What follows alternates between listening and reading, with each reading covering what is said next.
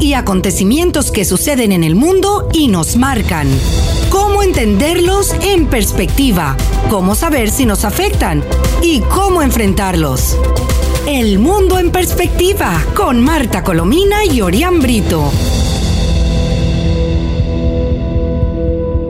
Hola, muy buenas tardes, estimados amigos. Les habla Marta Colomina y este es el espacio El Mundo en Perspectiva, que transmitimos todos los días a las 7 de la tarde en compañía de nuestro compañero Orián Brito y desde las emisoras Mundial 990M y 98.7 FM. Les recordamos, como lo hacemos habitualmente, que también pueden oír nuestras conversaciones en el podcast entrando a la página web actualidadradio.com. Sintonizas El Mundo en Perspectiva con Marta Colomina y Orián Brito. Buenas tardes, Orián. Hola, buenas tardes para usted y para toda la audiencia que, siempre nos escucha. Bueno, lo que vamos a contar hoy parece una cosa de parece una cosa surrealista, pero así es. Eh, eh, el hecho de que, bueno, vamos a empezar. ¿Comenzamos con, con, el COVID o comenzamos con... Sí, no, con, el corona, con el coronavirus, porque eh, en Venezuela en las últimas horas el gremio médico, especialmente el monitor salud, ha denunciado las condiciones terribles en las que los médicos prácticamente desprovistos tienen que enfrentar la pandemia.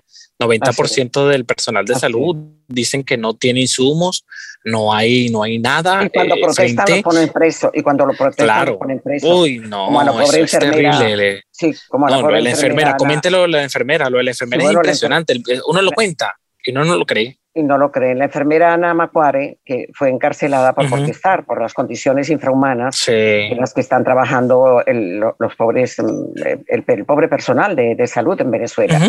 Y fue no solamente apresada, sino torturada y eh, por fin la, trasladaron de emergencia a un hospital por una crisis hipertensiva y de tantas protestas que hubo del gremio, por fin fue liberada. Pero fue liberada, imagínense, como que fuera una delincuente porque tiene que presentarse ante un tribunal cada semana, calculen. Eh, por protestar, por protestar, Por protestar además muy decentemente, porque no lo hizo ni siquiera manifestando ante, ante una multitud ni nada, sino simplemente dijo estas condiciones son inaceptables, son infrahumanas, el personal es mentira que esté, que esté vacunado, se están muriendo, son los índices de mortalidad más grandes del mundo en materia de COVID, de personal sanitario. Y fíjate que mientras, eh, fíjense los que nos escuchan, que mientras los centros de salud venezolanos están ocupados en más del 64% con casos de COVID-19. imagínense el, espacio pequeño que queda para los de otras enfermedades crónicas que abundan, dada la escasez, la, miseria y la, falta de medicamentos en Venezuela.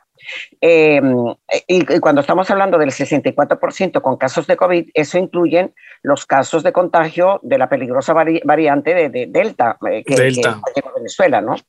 Pues bueno, Maduro eh, partiendo de que ya está empeñado y está trabajando en las elecciones primarias de su partido, el PSU, eh, partido de su régimen, declara flexibilización total para, para la pandemia. Todo el mundo a la calle disfrutando. Él, piensa que la gente está disfrutando con la hambruna que tiene, ¿no? Y no, no, y que ya la pandemia pasó. sí, y que ya pasó, porque fíjate, anuncia cifras con un promedio menor a 700 contagiados por día lo que nadie cree, ¿no? A la par que su vocero anuncia que los casos de COVID en Venezuela bajan por cuarto día consecutivo, cosa que tampoco nadie cree. Claro. Es tan arbitrario y caótico, eh, sigue siendo el proceso de vacunación en Venezuela, que el régimen de Maduro suspendió, tuvo el tupé de suspender la jornada de vacunación, el, la pantomima de la vacunación, porque están vacunando con una vacuna cubana que no es vacuna, un, aspirante de vacuna. Pues eh, eh, paralizó la, jornada de vacunación en la Universidad Bolivariana de Venezuela para llevar a cabo las elecciones primarias del PSV ahí y suspendió todo. No, no, insólito. Ese que uno lo cuenta es increíble. Y también ocurrió en el estado Táchira. También denunciaron que la jornada de vacunación se suspendió el día de hoy por ese proceso electoral del partido del régimen. Increíble, increíble, sí. Por cierto que, que la, el crecimiento del, del, COVID es prácticamente mundial, ¿no? Estados Unidos y, otros muchos países registran nuevos y, y, más intensos contagios de COVID. En Tokio, por ejemplo... Hoy Estados Unidos hoy en Estados Unidos anunció que el 50% de la población está totalmente vacunada. Es importante destacar que el 70% es necesario.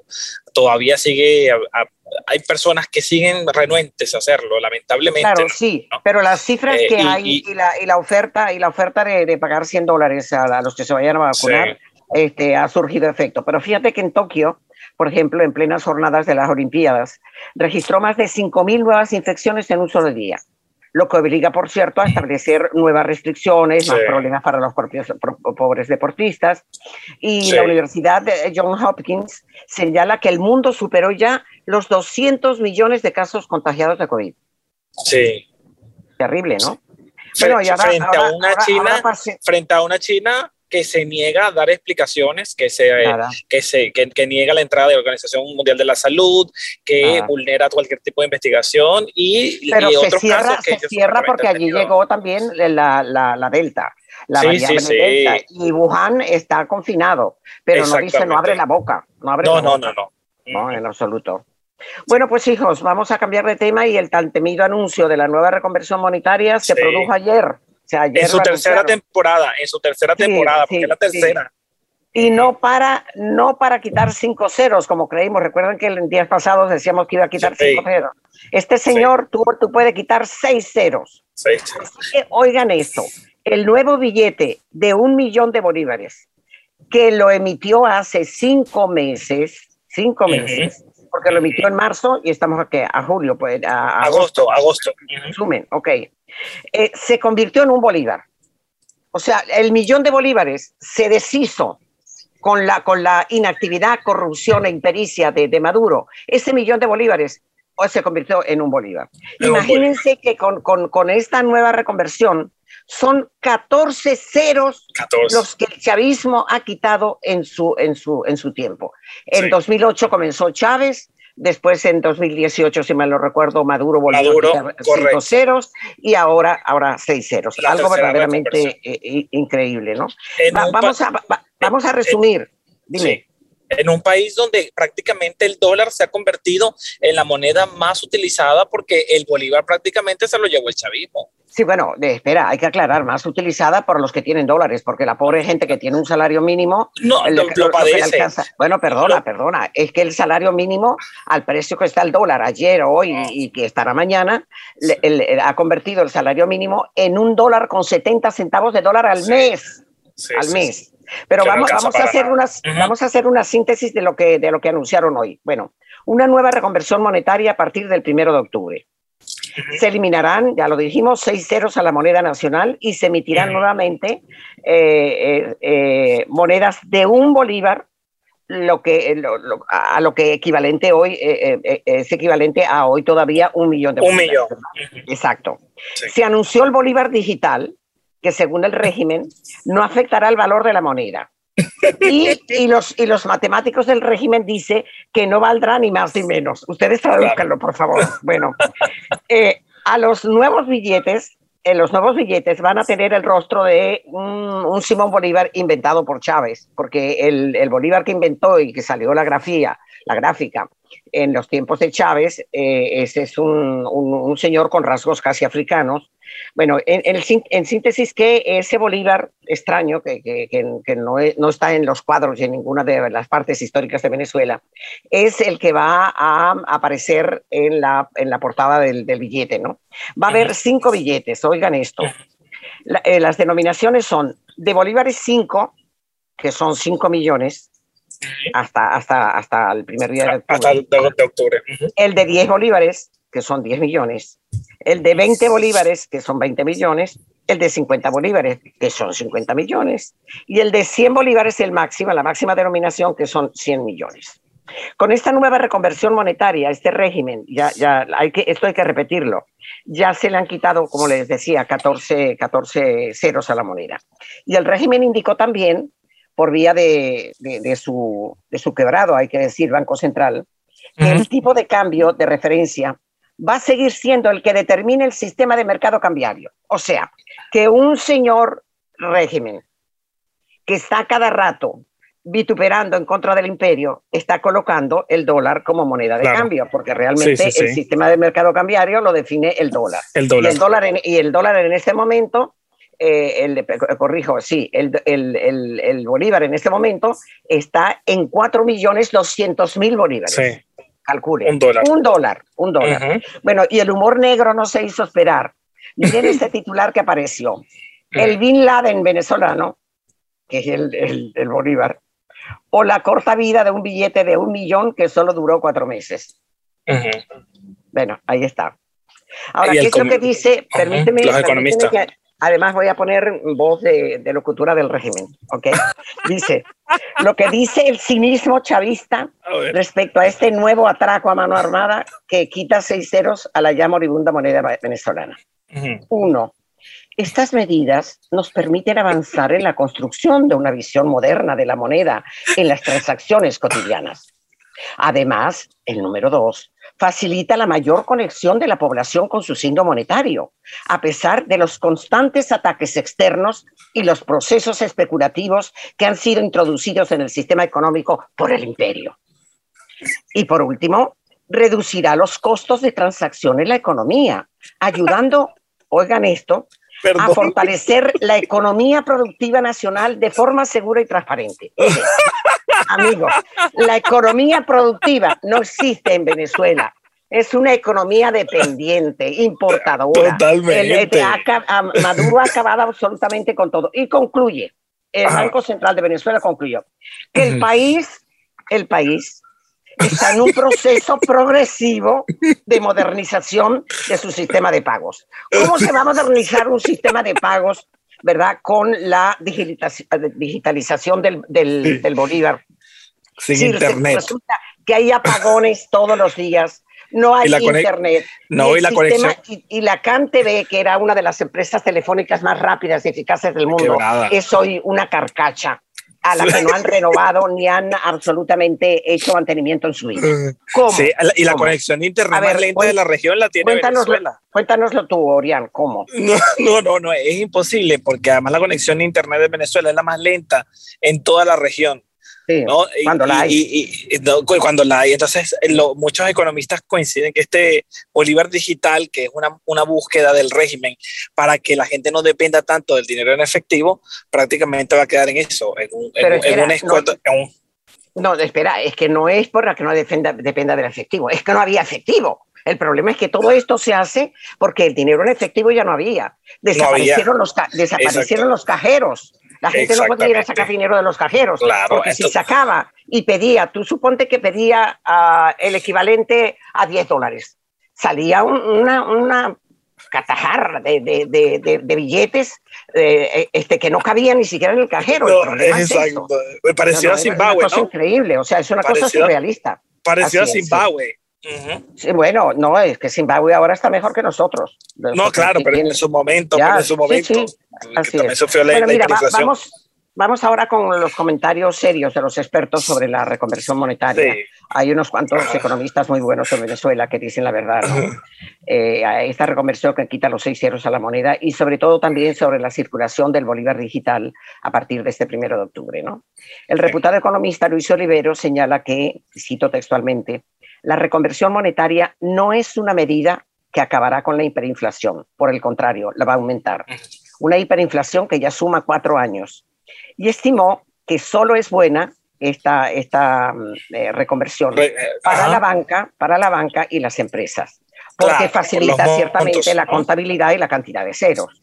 Pero no es una política antiinflacionaria, sino todo lo contrario. Es también un salvavidas y un negocio para, para el régimen. Si no se acaba señala eh, Luis Oliveros, lo mismo que dice ahora Henkel García, si no se acaba con la hiperinflación, con una política oficial adecuada de la cual Maduro no es capaz de hacer, en poco tiempo se volverán a quitar nuevos ceros. Y eso lo dicen todos los demás economistas. si esto sigue como va, antes de concluir el año, hay que, o, para el año que viene, hay que volver a quitar seis o va a saber cuántos ceros. ¿no? Eh, Henkel García, y concluye, te, doy la palabra, Orián. Otro respetado economista, Henkel García, indicó que es posible que el nuevo cono monetario conviva con el bolívar soberano. Eh, eh, ¿Es posible aplicar el vocablo soberano a este Bolívar? No, no, no, no, no, devaluado, devaluado. Lo puse, entre comillas, pero ustedes no ven las comillas. Bueno, por algún tiempo. Principalmente para ofrecer a, los, a los venezolanos el vuelto, el vuelto en los pagos, que no había en efectivo, era escasísimo, ¿no? La reconversión monetaria, añade García, es una moneda nueva con muchos ceros menos y el bolívar digital viene a sustituir el efectivo. Y, pero tanto Oliveros como García señalan lo que tú y yo comentábamos ahora hace segundos, que las son las dificultades para que el sistema funcione en una Venezuela con, con apagones de, electricidad constantes, una compañía telefónica obsoleta y con pésimos servicios servicios de, Internet, ¿no? Yo, yo conversé con Henkel García ayer y él decía una cosa que, que, me parece interesante rescatar. Él decía, además, si no se contienen los precios, es muy difícil eh, manejar la hiperinflación y es muy difícil porque usted sabe que para el régimen de Maduro contener precios es obligar a las empresas, a las pocas que quedan, a producir a, pérdida a pérdida. Entonces, eh, eh, eh, ahí el gran eso, eso es con lo que producen las empresas, porque lo que, lo que distribuyen ellos, verbigracia, electricidad que no sirven porque hay apagones constantes, el agua o, o, cualquier otra cosa, todo es carísimo, todo lo sube, hasta, el, precio del billete del metro. Así que figúrate tú. Por cierto, que aquí tengo otra notita del economista y diputado opositor José Guerra, muy crítica, que dice que la nueva reconversión monetaria es un maquillaje contable, que es una mentira a la par que explica la forma como el Banco Central y el régimen de Maduro destruyeron la moneda y la vida de los venezolanos. ¿no? Y un experto petrolero, Toro Hardy, dice que si no se controla la hiperinflación, coincide con los demás, en menos de 18 meses, es muy generoso este hombre con los 18 meses, ¿eh? habrá otra reconversión. Así Yo me atrevería a decir menos de un año. Yo no soy economista. menos, menos, fíjate el millón de, bolívares eh, que, se aprobó, cuando fue? En marzo, ¿no? Hace poco, sí, sí, sí. Hace poco, en el mes de marzo, claro. Sí, sí, sí, y ya hay nuevos billetes, sí. Bueno, ¿cómo estará Maduro? Todavía no ha resollado Maduro, ¿no? No, no porque Maduro está encerrado. Maduro, ahora ah, vive en el encierro. Sí, no, de eso vamos a hablar. Maduro no sale para nada. No, no sale porque tiene miedo. Tiene miedo de una serie de cosas que tú y yo vamos a, de las que vamos a hablar enseguida. Pero permite adelantar antes que el Fondo Monetario Internacional eh, está, eh, informa mm, eh, cuánto dinero va a recibir cada país de América Latina con la mayor, fíjense, la mayor inyección de recursos que ha aprobado ese organismo en toda su historia.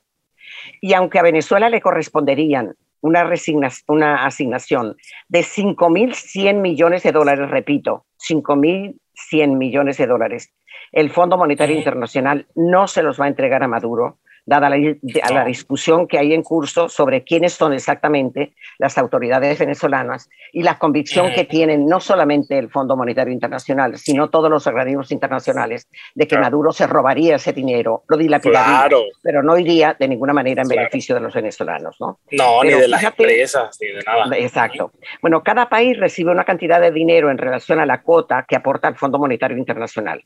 Pero otra cosa que ustedes deben saber es que Maduro hace un tiempísimo que no le paga cuota alguna a ningún organismo internacional.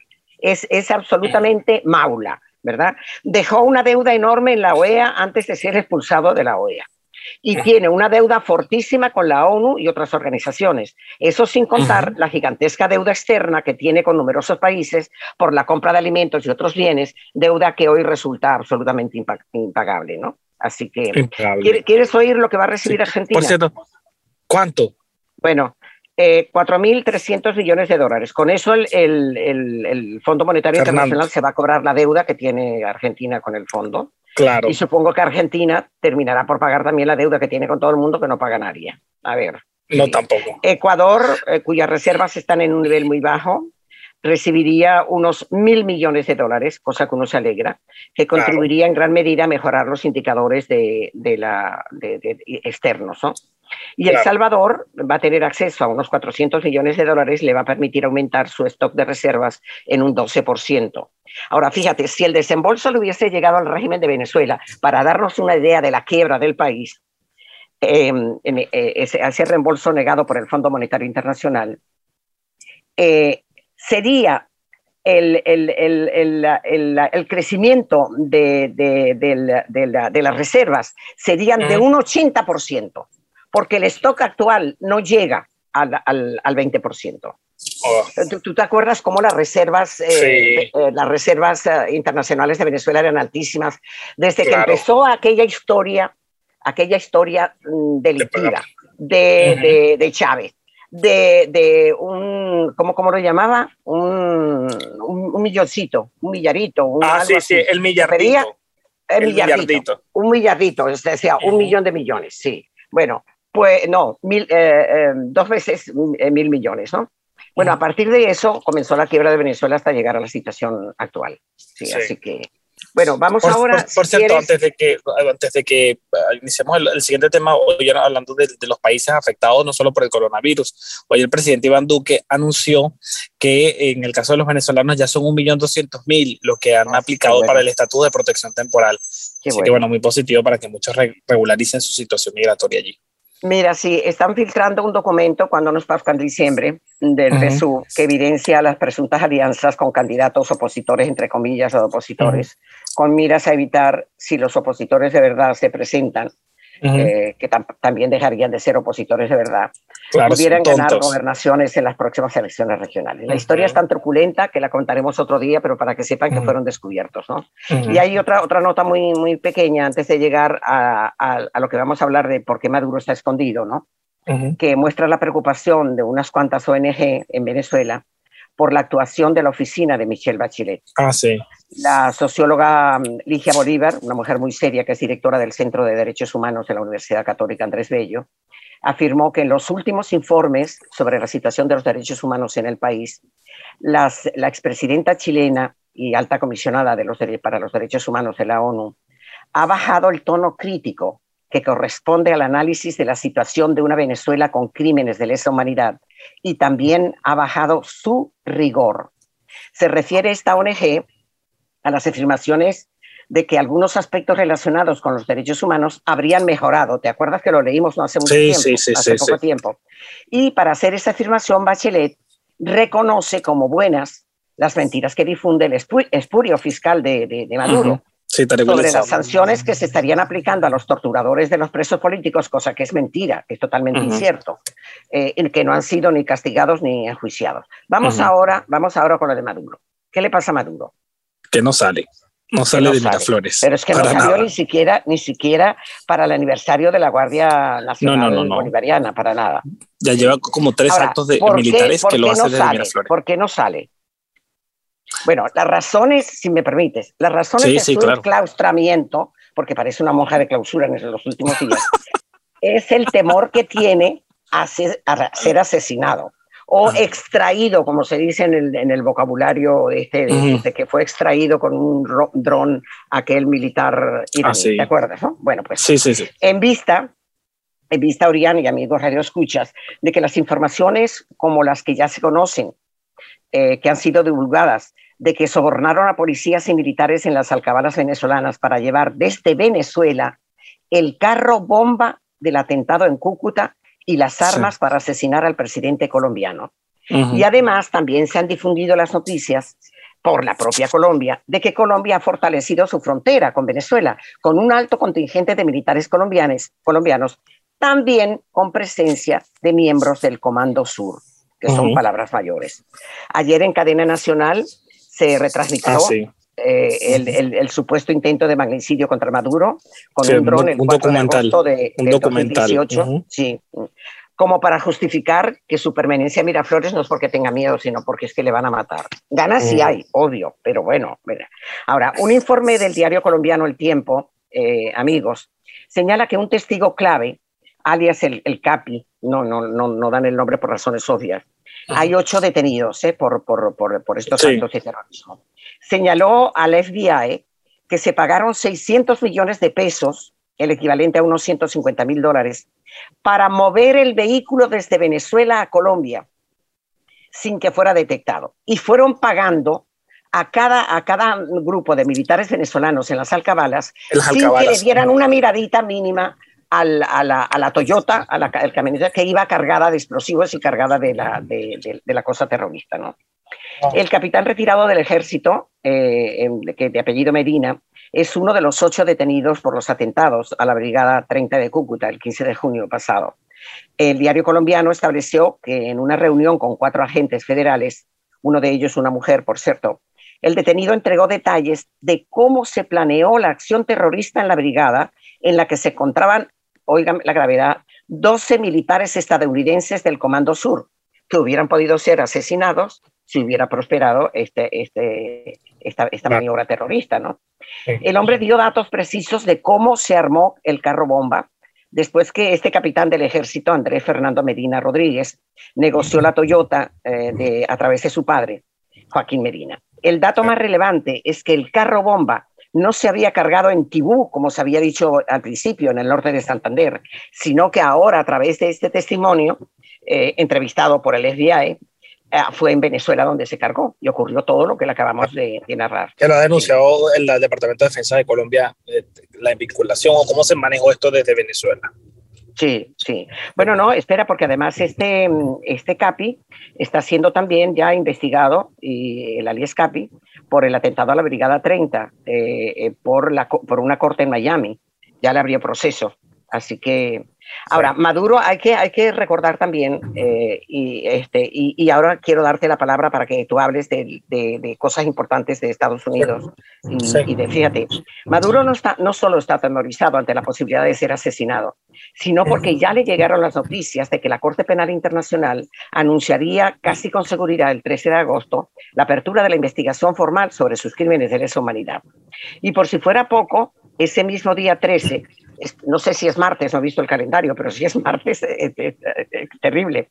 La Corte de Apelaciones de Cabo Verde dará la sentencia definitiva sobre su testaferro Alex Saab. Así que bueno, le, tengo una noticia sobre eso que da el periodista Roberto Denis. Dice el 13 de agosto habrá audiencia en el Tribunal de Cabo Verde por el caso de Alex Saab, pero ah, probablemente ese día no se conocerá la decisión final. El chavismo y la defensa buscan incrementar presión y pretenden organizar una manifestación ante el tribunal ese día. Pero yo no creo, ese, ese, juego lo han hecho durante mucho tiempo con el dineral que tiene mal habido eh, eh SAP eh, y con los um, malandros que tiene, excelentes abogados, pero malandros, los que tiene una, una legión como de 30, 40, 40 abogados, ¿no? Una cosa impresionante. Y dos cosas que, que quiero informar, ya el, usted sabe que el gobernador de Nueva York, Andrew Cuomo, está en la mira por una investigación hecha por la Fiscalía de Nueva York por presunto acoso sexual contra 11 mujeres. Eh, ya una empleada del gobernador hoy presentó la primera denuncia penal eh, por abuso sexual en su contra. Y bueno, ya el presidente Joe Biden le pidió como que renunciara, él se niega a renunciar, la Cámara Baja va en adelante en un proceso de destitución en la Cámara Baja de Nueva York. Y pues bueno, esta es la primera denuncia penal ya oficialmente contra Cuomo. Y Ahora, si, eh, interviene, espera, si interviene el Parlamento, la cosa se le complica muchísimo a Cuomo. No, es que todas las voces, además, dentro y fuera del Parlamento le están pidiendo que, el tipo, además, el tipo es muy poco popular, porque hay que ver en qué ha convertido Nueva York, por Dios. Sí.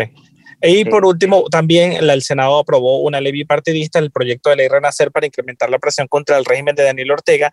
Y hoy Estados Unidos le retiró las visas 50 allegados de Daniel Ortega en Nicaragua. Ay, qué bueno, qué bueno. Sí. Por cierto, que la iba a ser candidata, la, también la, puso presa. Sí, sí, sí. Bueno, de sorpresa. Bueno, ya tenemos que despedir. Sí. Bueno, pero fíjate, antes permíteme decirte que la encuestadora Ipsos, que opera a nivel de América Latina, registra que Maduro es el mandatario con peor aprobación en toda América Latina. Apenas tiene un 6% que me parece muchísimo. Demasiado. Y en segundo lugar, por debajo, por, eh, después de, por debajo de Maduro, está Díaz Canel, y Bolsonaro, que Bolsonaro de verdad que va a perder la, la batalla con, Lula y con gran dolor de nuestro corazón. Bueno, bueno, pues nada, debemos despedirnos, ¿verdad? Dicen. Sí. Pues nada, lo hacemos. Gracias por la atención que nos dispensaron y hasta el próximo lunes. Hechos y acontecimientos que suceden en el mundo y nos marcan. ¿Cómo entenderlos en perspectiva? ¿Cómo saber si nos afectan? ¿Y cómo enfrentarlos? El mundo en perspectiva con Marta Colomina y Orián Brito.